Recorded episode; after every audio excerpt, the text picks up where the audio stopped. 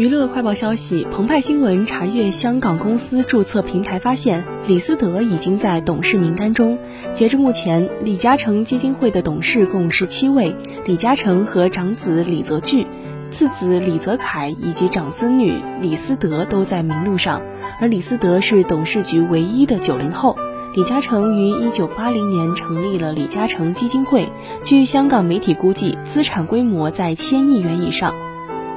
今年二月，李嘉诚基金会通过中央驻香港联络办公室赈灾专户捐款一亿港元，支持武汉抗疫工作，并向前线医护致意。据多家香港媒体报道，李思德于今年七月加入被李嘉诚形容为第三个儿子的李嘉诚基金会，获任董事。二零一八年五月，李思德获任为由李嘉诚捐款新建的慈善寺董事，以及用于投资加拿大油矿的离岸公司董事。